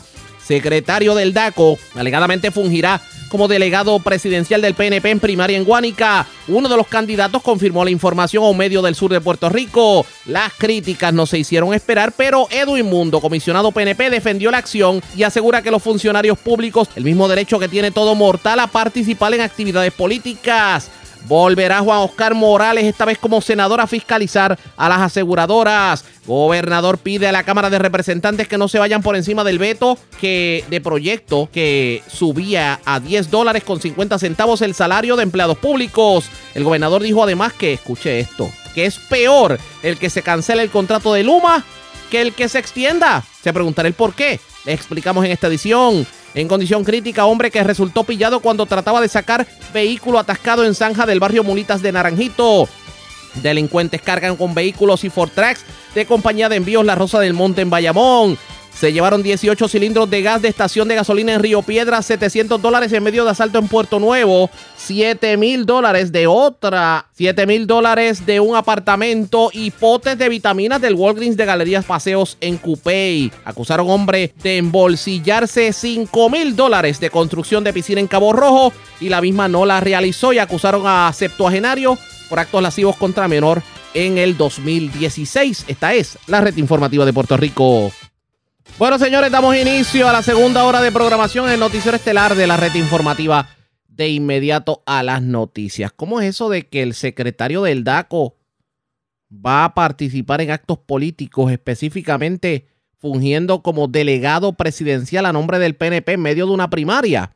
Pues al menos eso dejó entrever un candidato a la presidencia del Partido No Progresista en Guánica. Aparentemente en una entrevista con el medio cibernético en vivo desde Ponce, este candidato pues se le zafó el decir que el DACO estaba manejando la primaria política y esto definitivamente causó controversia. Tenemos todas las caras de la moneda. Vamos a comenzar escuchando precisamente lo que fue lo dicho por este candidato en medio de la entrevista. El proceso. ¿Quién? DACO. DACO, el secretario del DACO. Eh, no, eh, la, la agencia. La como agencia. tal. Ese ¿Y- es ¿Y el- por qué DACO? Eso fue lo que escogió el partido. Es- Sí. es- o sea, él, vamos a aclarar, el secretario del DACO o la agencia del DACO, La agencia del- secretario, la agencia es el que va a llevar a cabo el proceso electoral. Ellos, ellos, ellos son, se me olvidó el nombre ahora mismo, pero Ajá. ellos son los que llevan el, exacto, el proceso. Wow. Una agencia de gobierno. No entendemos. Como una agencia de gobierno. Una ¿Qué agencia de gobierno eh, eh, dirigiendo un proceso eh, primarista, prácticamente primarista. político, político. Político. O sea, no, no, no, eso fue Edwin Mundo. Edwin Mundo, sí. Sí. Él fue el que impuso eso. Sí. ¿Y usted se quejó? ¿Ah? ¿Usted se quejó? No, porque así es que siempre se lleva un proceso primarista. Pero usted ¿no? ve Sí, bien que, que una agencia pública dirija un proceso eh, primarista de un partido político. Siempre ha sido así, siempre se ha llevado así. Siempre. Sí. Es que es extraño de que un funcionario público esté metido en una campaña no- política. No directamente, sino que ellos son, te voy a verificar ahora rápido. ¿Usted, ¿Usted cree en el Ellos mundo? son el delegado presidencial. Delegado, sí, pero un delegado Exacto. presidencial que es Parte funcionario de, público. parte de una agencia, sí. Por eso, funcionario público, ¿cómo se puede mezclar una cosa con la otra? ¿Ustedes han debatido eso con el No. mundo, con el presidente del partido, con qué otra persona? No. El, la- el comisionado, en este caso, la Comisión Estatal de Elecciones, ¿ha intervenido con eso o no interviene tampoco? No, porque ellos son quienes presentan ese delegado presidencial a nosotros. Ellos son la Comisión. Me parece que patinó un poquito Luis Ángel Caraballo, lo sorprendieron infraganti los compañeros periodistas de Vivo desde Ponce, cuando hace la misión de que es el secretario del DACO el que va a ser el delegado presidencial en esta primaria. Pero dijo específicamente que fue Edwin Mundo quien lo impuso. Eso dijo, pero como a nosotros nos gusta ponerle el cascabel al gato, yo tengo línea telefónica al comisionado, al comisionado alterno del PNP, Edwin Mundo. Mundo, saludos, buenas tardes, bienvenido a la red informativa. Eh, gracias, Arriaga, por recibirme en la red informativa. Y gracias por compartir con nosotros. Oiga, el secretario del DACO como delegado presidencial en su tiempo libre para colaborar con el PNP en la primaria, digamos, para elegir el presidente del Partido Nuevo Progresista en Guánica. A muchos como que le ha escandalizado esto y de hecho mencionaron su nombre como, como persona que tenía que ver directamente con el hecho de que el licenciado Edan Rivera fuera precisamente el delegado presidencial. Cuénteme cuál es la realidad de lo que está ocurriendo para que la gente entienda. El PNP está organizado en todo Puerto Rico, en las agencias de gobierno, en las escuelas públicas, en la juventud, en las mujeres, y hay servidores públicos del Departamento de Asuntos del Consumidor que eh, participarán en ese proceso. Si el secretario se va a integrar al proceso o no, pues lo desconozco, pero hay un grupo de servidores públicos de Asuntos al Consumidor, como lo hay en vivienda, como lo hay en salud, como lo hay en acueductos, que participan en su tiempo libre de actividades políticas, como van a la misa, como van a de baloncesto, como van a de pelota, y eso nos va a estar ayudando en el proceso de la redención de Guánica este próximo domingo 18. Pero legalmente hablando, a mí me parece que no hay ningún tipo de prohibición para que el secretario del DACO directamente participe de un evento político. No hay nada en la ley que se lo prohíba. Sí, no hay nada en la ley, lo sé, lo, lo- el tiempo, Arriaga, y, y, y sé que no hay nada, pero no, no, no te puedo confirmar que el secretario vaya a participar. Va a depender si este domingo él decide ir o no ir, como, como van a ir otros empleados que sí nos han dicho que nos van a ayudar en ese proceso. Pero no hay tal cosa como que él sea el delegado presidencial por el PNP para esa primaria. No hay nada como que Edwin Mundo. consumidor Ajá. participar. Edwin Mundo, le pregunto, ¿está bien que... Porque no es la primera vez que esto se critica. Por ejemplo, aquí semanas atrás criticaron el que el secretario del Departamento de Salud haya participado de la convención del Partido Nuevo Progresista, pero no es la primera vez que líderes políticos, líderes, pues, jefes de gabinete participan de actividades políticas. ¿Cómo usted, usted ve saludable el que eso ocurra? Hay, sí, porque tienen su tiempo libre, de- de- eh, participan en lo que quieran, ya te dije, pueden ir a la misa que quieran o el servicio religioso que quieran, pueden respaldar el equipo de baloncesto que, que, que deseen o de, o de béisbol, pueden ir al maratón que les dé la gana y eso es su tiempo libre, ellos pueden participar de, de la actividad que así entiendan conveniente. Eh, lo han hecho en el pasado, lo van a hacer en el presente y lo harán en el futuro. O no se acuerdan de la ex secretaria de salud que participaba de las caravanas populares. O peor que eso, salió en el caso federal de, Ana, de Anaudi que Jesús Manuel llamaba a las agencias de gobierno para conseguirle contrato a Anaudi en acueducto y en otras agencias de gobierno. Tuvo que, ir a, tuvo que ir a declarar al Tribunal Federal sobre ese aspecto. Oiga, precisamente fue Jesús Manuel Ortiz el que re- arremetió en contra suya y dijo, un candidato primarista del PNP en Guánica dice que, da, que el, el secretario del DACO dirigirá la primaria en ese municipio. Recursos públicos para beneficiar a un partido, utilizar recursos públicos para esto es un delito. Esto requiere que se investigue. ¡Qué barbaridad! Eso dice Jesús Manuel Ortiz, que usted lo acaba de, de Bienvenido. mencionar.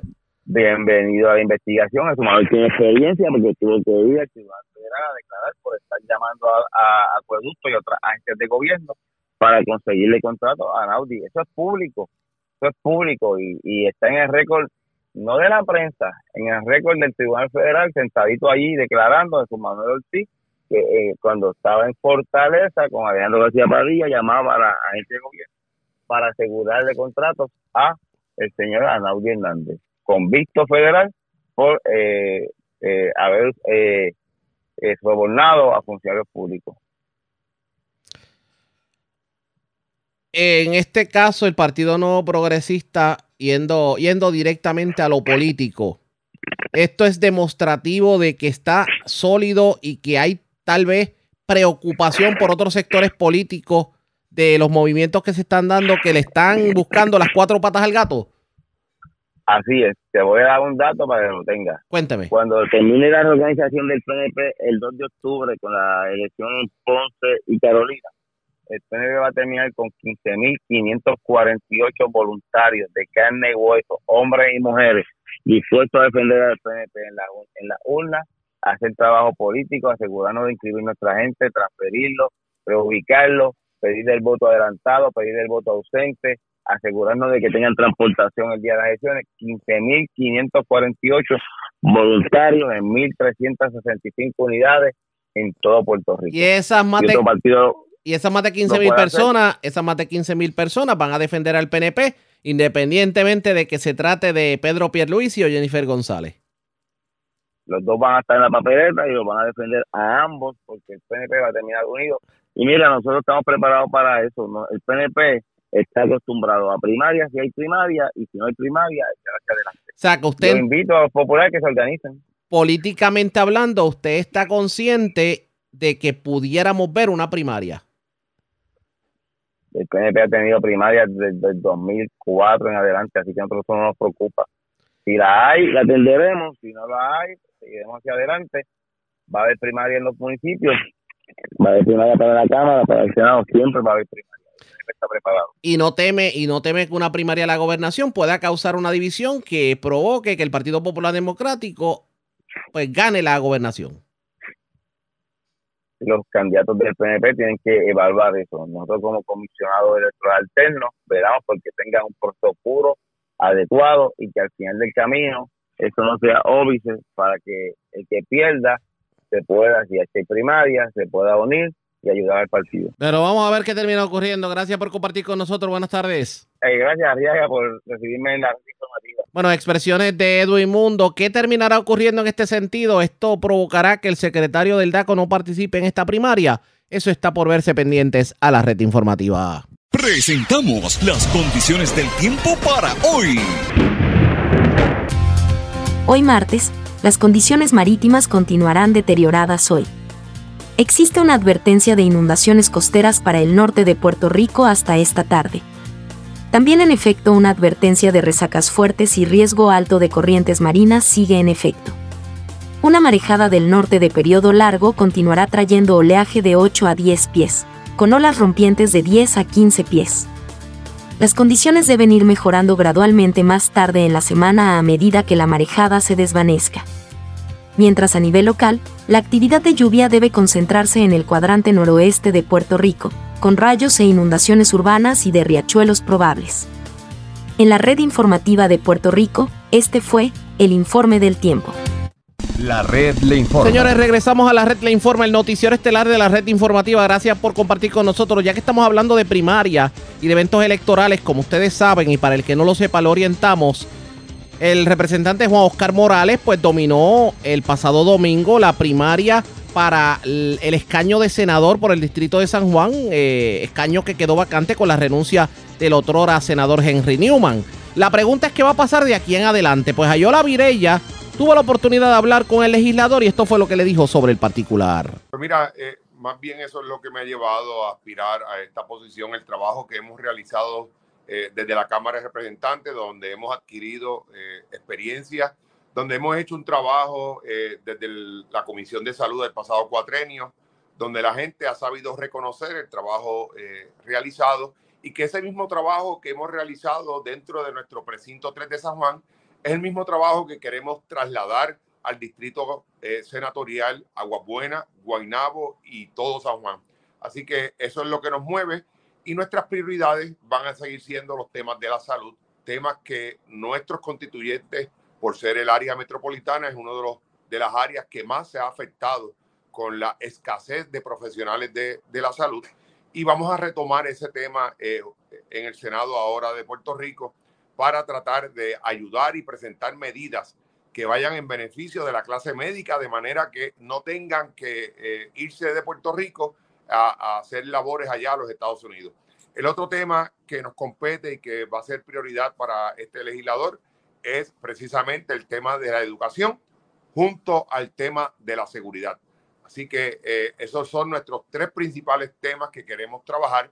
Eso no quiere decir que no vayamos a trabajar otros temas como lo es el empleo, la economía, etcétera, etcétera. Situaciones que afectan eh, a nuestros constituyentes del Distrito Senatorial de San Juan. Eh, legislador, ¿qué le parece el tema de la participación en esta elección? Entiendo que alrededor de 5 mil personas votaron. ¿Está satisfecho con esa participación electoral? Mira, eh, la participación fue buena. Los estimados de la Secretaría del Partido y de la Comisionada Electoral eran 2.500. Ellos lo habían dicho desde el primer día, desde que se hizo el sorteo. Eh, estimaron, por ser una primaria atípica, ellos pronosticaron 2.500 personas. Fueron 5.136 personas, me parece que participaron de este proceso primarista lo cual estamos muy satisfechos y es mayor a la parte. En tres primarias que se celebraron en distintos pueblos de la isla que ni, no sobrepasaron ni los 2.500. Nosotros llegamos a 5.000 en un evento eh, como el de ayer. El mismo día, a la misma hora, eh, nosotros duplicamos la participación del electorado en el Partido Nuevo Progresista. Eh, Morales, ¿usted espera o ha, ha, dialogado con su contrincante luego de esta primaria, que fue una primaria bastante complicada, contendida? Pues mira, sí, anoche mismo tuvimos una conversación, esperamos poder reunirnos en el transcurso de esta semana para dialogar lo que, es el, lo que fue este proceso primarista y ver de qué manera Segismundo puede contribuir en nuestro trabajo legislativo, eh, para poder integrarlo. Yo creo que él tiene grandes oportunidades de hacer grandes contribuciones y yo no cierro la puerta a nadie. Todo el mundo es necesario en este proceso. O sea, ¿usted no prevé querellas adicionales luego del resultado no, de la primaria? No, pues, de no debe haber ninguna querella porque todo se hizo conforme a derecho, todo se cumplió eh, con los procedimientos y con las leyes establecidas. En el día de ayer no hubo incidente alguno en ninguna de las unidades electorales eh, donde se estaba participando de este proceso, ni en Aguabuena, ni en Guainabo, ni en San Juan. Todo transcurrió eh, en orden. Quería preguntarle, habló sobre el tema de la salud, que va a seguirlo trabajando. Eh, la semana pasada se, radicaron, se radicó una medida de, parte de, ¿verdad? del Ejecutivo eh, bipartita para trabajar con el tema de las aseguradoras. Hoy el Centro de Periodismo Investigativo revela que eh, ACES no está al día con los informes de calidad de las aseguradoras. Este tema todo parece, todo apunta hacia las aseguradoras, pero sabemos que las aseguradoras a su vez tienen un, eh, ¿verdad? un potencial de cabildeo importante. ¿Cómo usted prevé que va a ser ese trámite legislativo para fiscalizar esta crisis de salud en términos de la relación o el poder que puedan tener las aseguradoras en, en, el trámite y en el proceso. Por lo menos este servidor Vireya va a continuar haciendo lo que siempre hemos hecho, trabajar y presentar legislación contra las aseguradoras. Eh, en el caso de las aseguradoras, pues eh, lo tengo que reconocer, ellas no son muy amigas de este servidor. Eh, no acepto cabilderos, nunca me he reunido con cabilderos alguno de las aseguradoras, se lo puedes preguntar a ellos. Nunca le he aceptado una reunión porque yo estoy claro. Vamos a recordar la pasada legislación que sometí junto al compañero Joel Franqui, que era la que obligaba a las aseguradoras a contratar a todos aquellos proveedores que cumplieran con la ley. Y ellos fueron donde la Junta de Control Fiscal viene a decirle de que eso tendría un impacto billonario. Falso, sea, todavía a mí nadie me ha podido demostrar eh, cuál es el impacto que va a tener esa medida. Esa misma medida establecía que las aseguradoras, Mireya, no podían cancelar contrato alguno de manera unilateral, que tenía que existir justa causa para yo poder cancelarle un contrato a los proveedores. Y ellos fueron donde la Junta salieron corriendo a decirle que eso tendría un impacto adverso a sus finanzas, lo que sabemos que no es verdad. Ahora mismo nosotros tuvimos una reunión hace dos semanas donde participó la presidenta de la Comisión de Salud actual, donde estamos trabajando con AFAF, porque para mí es bien importante aclararle a la Junta, aclararle a Boston, de que esa medida no tiene impacto alguno, todo lo contrario, va a tener un beneficio significativo, porque mientras nuestros profesionales tengan un taller de trabajo, se van a quedar en Puerto Rico, pero si no tienen contrato con estas aseguradoras, van a terminar en los Estados Unidos. Resuelven el problema, Virella, con 200 dólares. Van allí a los Estados Unidos y en menos de una semana consiguen siete o ocho aseguradoras que le contraten. Otro de los proyectos, y yo sé que tú me cubriste en esas vistas, es el proyecto de los PBM, los que regulan la, farmacia. Otro proyecto donde le mintieron a la, a la Junta de que tendría un impacto de 25 millones. Cuando yo pregunté en aquellas vistas de dónde sacaban esos números, la contestación fue una liviana, donde nos dijeron, porque sí, esos son nuestros números, no, eso usted se lo dice a los niños, eh, a los adultos, usted le da una explicación como tiene que ser. Mientras eso no pase, Virella, nuestros pacientes van a seguir allí en la farmacia esperando que le despachen los medicamentos en dos o tres semanas. Con este proyecto, las aseguradoras y los PBM estaban obligados a eh, despacharle medicamentos, unos a 48 horas y otros a 72 horas. Porque aquí lo más importante es el criterio médico. Aquí no puede estar envuelto el criterio económico cuando se trata de la salud de nuestros pacientes. Ya ustedes escucharon expresiones del representante y ya próximo senador Juan Oscar Morales él dice que va a continuar eh, atendiendo lo que tiene que ver con el tema de la salud. Recordarán que él fue bien vocal cuando las eh, vistas públicas que se llevaron a cabo sobre la situación de las pruebas COVID y las irregularidades que hubo, que de hecho hay personas que han resultado acusadas y hasta convictas precisamente por esas irregularidades. Así que vamos a ver cómo se va a dar este tipo de fiscalización al sistema de salud de Puerto Rico, según él lo plantea, y sobre todo lo que tiene que ver con el éxodo de médicos que entiende que hay que ponerle el cascabel al gato. ¿Qué va a ocurrir en este sentido? Pendientes a la red informativa. Precisamente, hablando de asuntos de salud, tenemos que hablar de del COVID. Hay que hablar del COVID porque el secretario del Departamento de Salud confirmó, el doctor Carlos Mellado, que próximamente anunciarán flexibilizaciones en el uso de las mascarillas en las escuelas como parte de las medidas para mitigar los contagios del COVID-19. Dice Mellado y citamos, esa es la única que nos queda y hay muchas personas que nos han pedido que flexibilicemos el uso de las mascarillas. En este momento sí lo podemos hacer por los pacientes vacunados, pero quiero dejar a la ciudadanía claro que es importante que tenemos que continuar con el proceso de vacunación. No significa que porque el gobierno flexibilice, significa que se ha acabado el COVID. Se podrían aumentar los casos y si ese escenario vuelve, volveríamos a retomar las medidas de protección. Eso dice el secretario. El informe preliminar de hoy, por cierto, eh, presenta 12 muertes por COVID y 273 personas hospitalizadas. Y el total de muertes atribuidas al COVID de lo que va de pandemia es de 5.043 personas. La tasa de positividad del COVID se encuentra hoy en un 20.62%. La red le informa. Vamos a una pausa cuando regresemos. Más noticias del ámbito policiaco y mucho más en esta edición de hoy, martes, del noticiero estelar de la red informativa. La red le informa. Señores, regresamos a la red le informa. Somos el noticiero estelar de la red informativa edición de hoy martes. Gracias por compartir con nosotros. Vamos a más noticias del ámbito policíaco. Las autoridades arrestaron a un hombre al que se le atribuye haberse llevado dos generadores eléctricos de la tienda Walmart en la avenida Rafael Cordero en Caguas. La información la tiene Edgardo Ríos Queret, oficial de prensa de la policía en la zona centro oriental. Saludos, buenas tardes. Buenas tardes. ¿Qué información tenemos? Agentes de han negociados de arrestos de inteligencia del área de Caguas informaron sobre el diligenciamiento de dos órdenes de arresto en contra de un hombre vecino del municipio de Comerío por violaciones a los artículos 182, apropiación ilegal agravada, y 195, escalamiento agravado del Código Penal de Puerto Rico.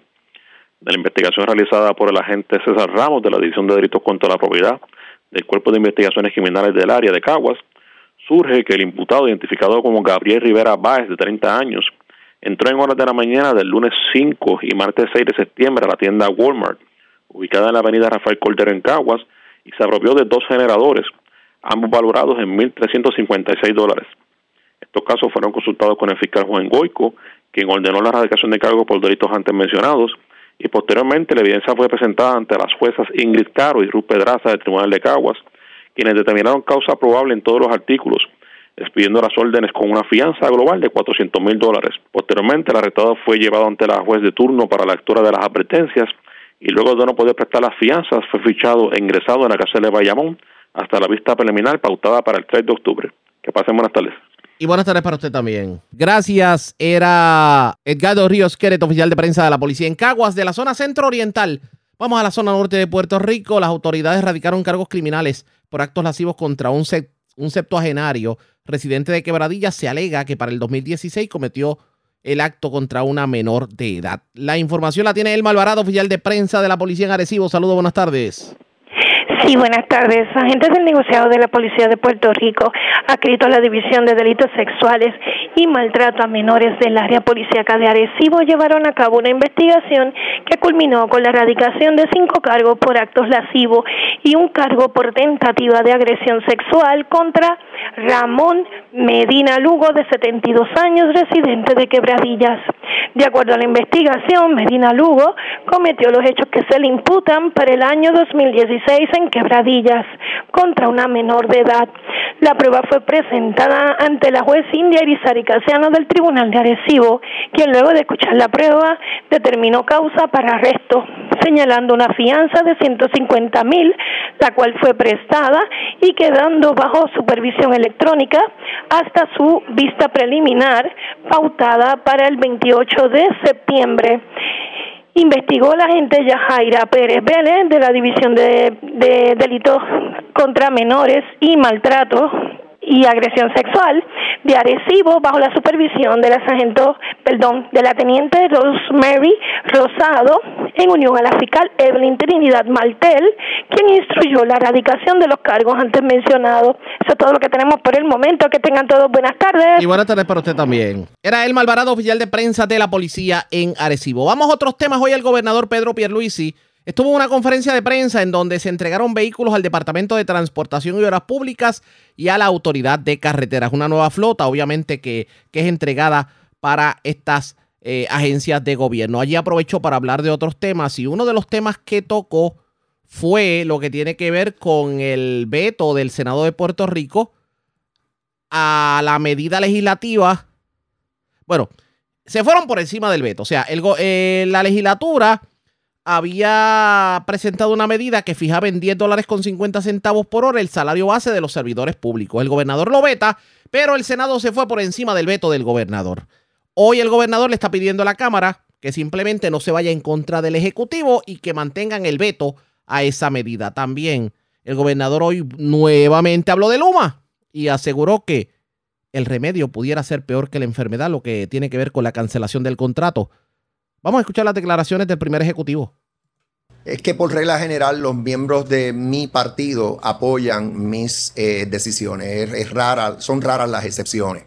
O sea, aquí si hacemos un recuento en este año y nueve meses que llevamos, solo en una ocasión el Senado, esta ya es la segunda ocasión en la que el Senado eh, eh, vota a favor de ir por encima de un veto de, mi parte. Solamente en dos ocasiones ha ocurrido. En la primera de esas ocasiones, Cámara eh, no concurrió con la acción del Senado. En esta ocasión le estoy pidiendo a los compañeros y compañeras de la Cámara que hagan lo propio, que nuevamente no avalen eh, esa votación eh, en cuanto a ir por encima del veto o de, sí, de mi decisión. Cybernews. Gobernador, ya el secretario de Salud anticipó que está bastante inclinado en en eliminar la obligatoriedad de las mascarillas en las escuelas. Eh, ¿Cuándo se podría entonces estar oficializando eso para que las personas ya estén claras de que de, un momento en adelante ya no va a ser obligatorio en las escuelas las mascarillas? Entiendo que el secretario está haciendo el anuncio en el día de hoy. Y en- es cuando y, y será el secretario el que establece cuándo es que eh, tiene eh, entra en vigor esta nueva eh, guía o política eh, del Departamento de Salud. Entiendo que lo que está decidiendo el Departamento de Salud es recomendarle a los padres y a los estudiantes que utilicen la mascari- mascarilla, pero no va a ser obligatorio su uso. Así que va a quedar en manos de los padres eh, y de los eh, estudiantes, en el caso de estudiantes ya de, de mayor edad, el, el usar la mascarilla o no. O sea, que no va a ser como en otras ocasiones donde básicamente la orden bajaba del de usted, sino que va a ser solamente el, el secretario de salud el que va a hacer entonces Ahora, los, los sí, cambios. Van a ser am- Sí, porque el protocolo que se está siguiendo en las escuelas públicas y en las escuelas privadas eh, eh, lo ha establecido el Departamento de Salud. Así que es el Departamento de Salud el que lo está modificando. El nuevo día y primera hora. Sí, saludos, gobernador. Sobre otro tema, hoy se reportan nuevos apagones, hay bastante molestia con el, funcionamiento de Luma. Quería preguntarle, ya usted ha mencionado en varias ocasiones que lo está fiscalizando, que hay varios gente que se están fiscalizando, que está en un periodo probatorio. ¿Qué se va a hacer en concreto? Porque la molestia de la gente sigue creciendo. Bueno, el- la situación hoy fue en el área de San Patricio. En un momento dado habían 5.100 abonados sin servicio como resultado de una avería compuesta eh, en una subestación y una línea. Ahora mismo está el personal de Luma reparando la, eh, la subestación y la línea. Ya comenzaron a recibir el servicio más de 1.100 abonados y se espera que todos re- recobren su servicio en cuestión de nada, de una hora o dos horas a lo más. Eso es lo que puedo decir en cuanto a esa situación. En cuanto a Luma en general, es la misma postura. Eh, todos queremos que mejore su desempeño. Y, y algunos, pues, y ayer yo hice unas expresiones, si quieres las repito, o sea, algunos se están enfocando en la fecha de 30 de noviembre. Déjame repetir lo que dije ayer a ver si, si esto cala, si, si lo entienden. Eh, el primero de diciembre, eh, no importa lo que suceda, Luma va a estar rindiendo servicio en Puerto Rico. Porque hay dos únicos escenarios aquí. Hay un contrato suplementario o acuerdo suplementario que establece unas reglas de, de juego o de operación mientras se dilucida el proceso de título 3 de la Autoridad de Energía Eléctrica. Eh, eso se estableció, eso, eso, ese acuerdo se firma eh, eh, cuando ya teníamos ese proceso en curso y con miras a que ya estaría culminado para el 30 de noviembre. Bien, eh, el acuerdo expira el 30 de noviembre. Y si ese acuerdo expira por sus propios términos, entonces comienza a aplicar el contrato base, el contrato de, de- de 15 años de Luma. Ese contrato no ha comenzado a aplicar en, en ciertas áreas porque así lo dispone el, el contrato suplementario o el acuerdo suplementario. Básicamente, se pudiera pedir, pero yo no lo vislumbro. Yo no vislumbro ese escenario. Lo que yo vislumbro es básicamente, eh, aquí hay dos escenarios.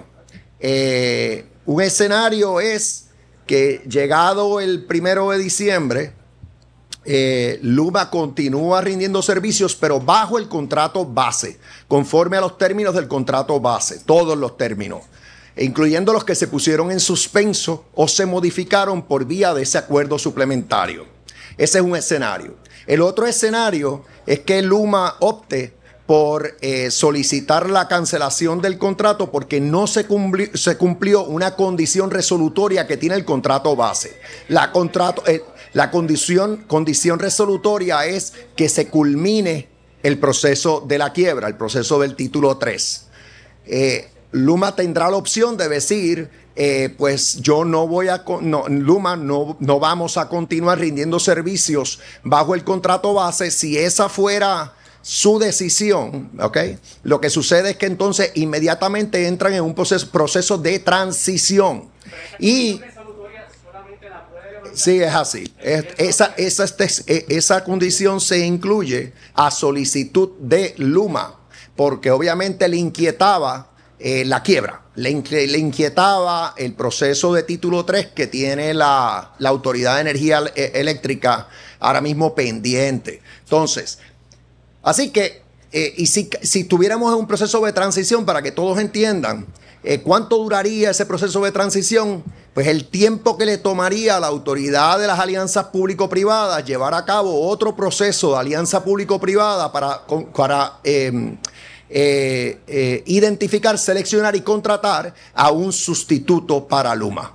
Eh, y Gloria, Guau, Tengo que seguir acá. Luma se ocupa del sistema, se le pagan por sus servicios, como se le pagó en transición antes de que asumiera control del sistema, que fue el primero de junio del año pasado. Eh, por cierto, eso sería más costoso de lo que se paga ahora mismo, para que tengan los números claros, sustancialmente más costoso. Ahora mismo son alrededor de 115 millones de dólares que recibe Luma, mínimo por un año pudiera estar recibiendo, esto es un estimado, pero pudiera la cantidad, por decir, llegar a 180 millones, 200 millones, costaría más y estaría, y eso sucedería en lo que se sustituye a Luma, se lleva a cabo un proceso de alianza público-privada para sustituirla.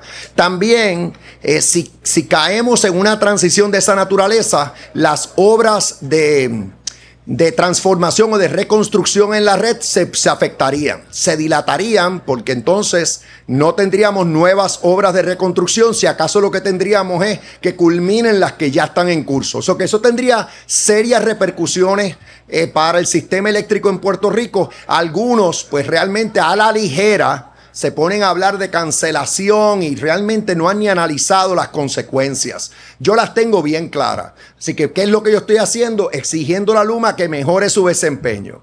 ¿Y qué es lo que estoy haciendo? Estoy preparado para los dos escenarios. Si Luma eh, en ese momento dado, el, el- el primero de diciembre, decide seguir rindiendo servicios bajo el contrato base, la vamos a seguir fiscalizando para que cumpla con el contrato. Si Luma decide eh, eh, básicamente resolver, rescindir el contrato, pues entonces en transición la vamos a estar fiscalizando mientras le pagamos por sus servicios. La fiscalización está aquí para quedarse. Luma sigue en probatoria, lo que queremos todos es que mejore su desempeño. Voy a ir cerrando, tengo el nuevo día a primera hora. Dos preguntas en torno a la explicación que dio. ¿Usted tiene conocimiento o información de cuál va a ser el escenario en el que se va a ir la isla? Es decir, si Luma le ha anticipado, voy a optar por X o Y. No lo he anticipado, pero ya lo acabo de explicar muy bien. Pase lo que pase, yo lo, lo tengo muy claro lo que sucedería. Si, si continúa brindando servicios bajo el contrato base, lo vamos a- la vamos a fiscalizar a base de ese contrato base, que es desde 15 años de duración. Si por otro lado opta porque se rescinda ese contrato eh, y entonces meramente que se le compense mientras esté aquí en transición, se le va a fiscalizar en transición. Pero advierto que en transición el costo es mayor para el pueblo de Puerto Rico y advierto que se dilata la reconstrucción del sistema energético. Por último, gobernador, estamos en el pico de la temporada de huracanes, ah, están ocurriendo interrupciones, apagones y demás. ¿Usted entiende que la isla, a pesar de esta situación, está preparada para enfrentar lo que puede Sí, ocurrir? yo estoy viendo el, el sistema todos los días. eh, la, eh, cada, cualquier interrupción no es de mi agrado, pero algunas son por reparaciones que se están haciendo en el propio sistema. Estas fueron las declaraciones de Pedro Pierluisi. Él dice que sería, digamos, peor para el pueblo de Puerto Rico la cancelación del contrato de Luma, ya que nos costaría más caro en el periodo de transición y que significaría la paralización de los proyectos de rehabilitación. Aún así, a pesar de los apagones, insiste el gobernador en que estamos preparados para un evento meteorológico en caso de que venga por ahí la tormentita del fin de semana. ¿Qué va a terminar ocurriendo? Pendientes a la red informativa. La red le informa. Tomamos una pausa, regresamos a la parte final del noticiero estelar de la red informativa. La red le informa. Bueno, señores, regresamos esta vez a la parte final del noticiero estelar de la red informativa de Puerto Rico. ¿Cómo está Estados Unidos? ¿Cómo está el mundo a esta hora de la tarde? Vamos con DN, nos tienen un resumen completo sobre lo más importante acontecido en el ámbito nacional e internacional.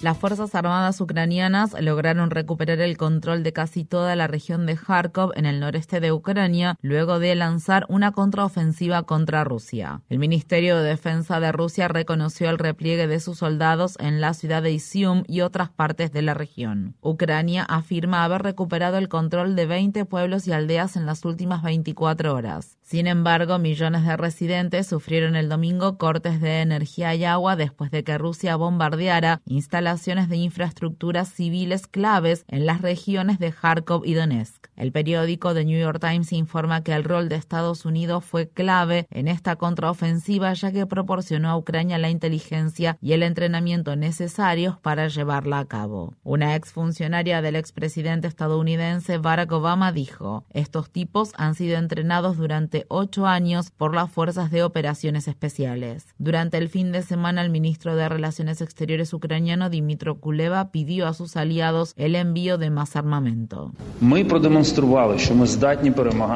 Hemos demostrado que podemos derrotar al ejército ruso. Lo estamos haciendo con las armas que nos proporcionaron nuestros socios. Lo vuelvo a decir, cuantas más armas recibamos, más rápido ganaremos, más rápido terminará esta guerra y podremos concentrarnos en otras metas. Esto ocurre al tiempo que Ucrania cerró el último reactor de la central nuclear de Zaporilla, la central nuclear más grande de Europa, en medio de los crecientes temores de que los combates cerca de la instalación ocupada por Rusia puedan conducir a una catástrofe nuclear. Un tercio de Pakistán permanece bajo el agua tras las devastadoras inundaciones que han matado a más de 1.300 personas y desplazado a decenas de millones. Durante una visita que realizó el fin de semana a Pakistán, el secretario general de Naciones Unidas, Antonio Guterres, dijo que nunca había visto una carnicería climática de semejante magnitud. Las emisiones a la atmósfera aumentan mientras la gente muere en inundaciones y hambrunas. Esto es una locura. Esto es un suicidio colectivo. Desde Pakistán hago un llamamiento mundial. Detengan la locura. Pongan fin a la guerra con la naturaleza. Inviertan en energías renovables ahora. El Palacio de Buckingham ha anunciado que el funeral de Estado de la difunta reina Isabel II tendrá lugar el 19 de septiembre en la Abadía de Westminster. El cuerpo de la reina estará expuesto en capilla ardiente en el edificio del Parlamento a partir del miércoles. El viernes, el rey Carlos III dio su primer discurso como máximo monarca tras la muerte de su madre. Al asumir estas responsabilidades, me esforzaré por seguir el ejemplo inspirador que se me ha dado al defender el gobierno constitucional y buscar la paz, la armonía y la prosperidad de los pueblos de estas islas y de los reinos y territorios de la mancomunidad de naciones en todo el mundo. Durante el fin de semana, al menos dos personas fueron arrestadas en el Reino Unido por criticar públicamente a la monarquía. El activista Simon Hill dijo que fue arrestado en la ciudad de Oxford tras gritar quién lo eligió durante una ceremonia en honor al rey Carlos III. Luego de la votación del domingo, los resultados de las elecciones de Suecia siguen estando muy reñidos, aunque los resultados preliminares muestran que una coalición de partidos de derecha tiene una estrecha ventaja. El partido ultraderechista y anti-inmigración Demócratas de Suecia parece estar destinado a convertirse en el segundo partido con más escaños en el Parlamento del país tras obtener más del 20% de los votos. El partido surgió del movimiento neonazi de Suecia a finales de la década de 1980. Antes de las elecciones, la activista ambiental sueca Greta Thunberg acusó a los políticos del país escandinavo de no hacer lo suficiente para enfrentar la emergencia climática. Ningún partido de Suecia se toma en serio la crisis del cambio climático, ni siquiera proponen compromisos suficientes para respetar el Acuerdo de París si incluimos todas nuestras emisiones y observamos la justicia social. Esta campaña electoral, como siempre, ha estado dominada por el populismo, programas de partidos desconectados de la realidad, ataques personales agresivos y puras mentiras. Un gran jurado federal citó formalmente al ex asesor del expresidente estadounidense Donald Trump, Stephen Miller, y a más de una decena de personas como parte de una investigación sobre los esfuerzos del expresidente para recaudar fondos después de las elecciones presidenciales de 2020 y para presentar compromisarios falsos con el fin de revocar el resultado de dichas elecciones. Entre las personas que fueron citadas se encuentra Brian Jack, el último director de asuntos políticos de la Casa Blanca que tuvo Trump. En el Congreso de Estados Unidos, el senador independiente del estado de Vermont, Bernie Sanders, amenaza con votar en contra de un proyecto de ley provisional para financiar al gobierno federal, a menos de que los líderes del Partido Demócrata eliminen una medida que facilita que las grandes empresas contaminantes obtengan permisos para nuevos proyectos de combustibles fósiles. El líder de la mayoría del Senado estadounidense, el demócrata Chuck Schumer, dice haber incluido las reformas en la obtención de permisos a fin de ganar el apoyo del senador Joe Manchin para el amplio paquete de medidas legislativas relacionadas con el clima y la atención médica que se conoce como Ley de Reducción de la Inflación. El senador Manchin ha recibido más contribuciones a sus campañas políticas de la industria de combustibles fósiles que cualquier otro miembro del Congreso. Un primer borrador de la legislación sobre las reformas en la obtención de permisos al que tuvo acceso el medio de comunicación Bloomberg tenía una marca de agua con las letras API, lo que sugiere que fue escrito por el American Petroleum Institute. El viernes, 72 demócratas de la Cámara de Representantes de Estados Unidos enviaron una carta a los líderes del partido advirtiendo que la legislación dañaría a las personas de bajos ingresos y a las comunidades de color. La carta afirma, estas disposiciones destructivas permitirán que la aprobación de los proyectos de desarrollo energético y de fabricación que contaminan el medio ambiente se acelere antes de que las familias que se ven obligadas a vivir cerca de ellos se den cuenta de los planes. En Estados Unidos, en el estado de Luisiana, los funcionarios electos de la parroquia de St. James rechazaron una propuesta con un presupuesto de 2.200 millones de dólares para establecer la instalación de producción de metanol más grande de América del Norte entre dos vecindarios de mayoría afroestadounidense. El rechazo es una gran victoria para los ambientalistas del sur de Luisiana, que llevan casi una década luchando contra el complejo petroquímico propuesto. La región es generalmente conocida como Callejón del Cáncer, un tramo de unos 136 kilómetros a lo largo del río Mississippi, que se extiende entre las ciudades de Baton Rouge y Nueva Orleans, donde operan unas 150 instalaciones petroquímicas y de combustibles fósiles. El domingo se cumplió el vigésimo primer aniversario de los ataques del 11 de septiembre de 2001 contra el World Trade Center, el Pentágono y el vuelo 93 de la aerolínea United Airlines que mataron a casi 3.000 personas. La Unión Estadounidense para las Libertades Civiles publicó en Twitter. Hoy honramos a las víctimas de los trágicos ataques del 11 de septiembre, a sus familias y a todas las personas afectadas. También reflexionamos sobre el legado destructivo de la guerra contra el terrorismo de nuestro país y la falta de rendición de cuentas por parte del gobierno en relación al daño infligido en el país y en el extranjero como resultado de dicha guerra. En Chile, el domingo 11 de septiembre, manifestantes conmemoraron el 49 aniversario del golpe de Estado militar respaldado por Estados Unidos que derrocó al entonces presidente Salvador Allende, quien había sido elegido de manera democrática y condujo a una dictadura de 17 años encabezada por el general Augusto Pinochet. El presidente de Chile, Gabriel Boric, pidió que se realice una búsqueda intensiva de las personas que desaparecieron después del golpe de Estado de 1973. A seguir buscando incansablemente a los detenidos desaparecidos.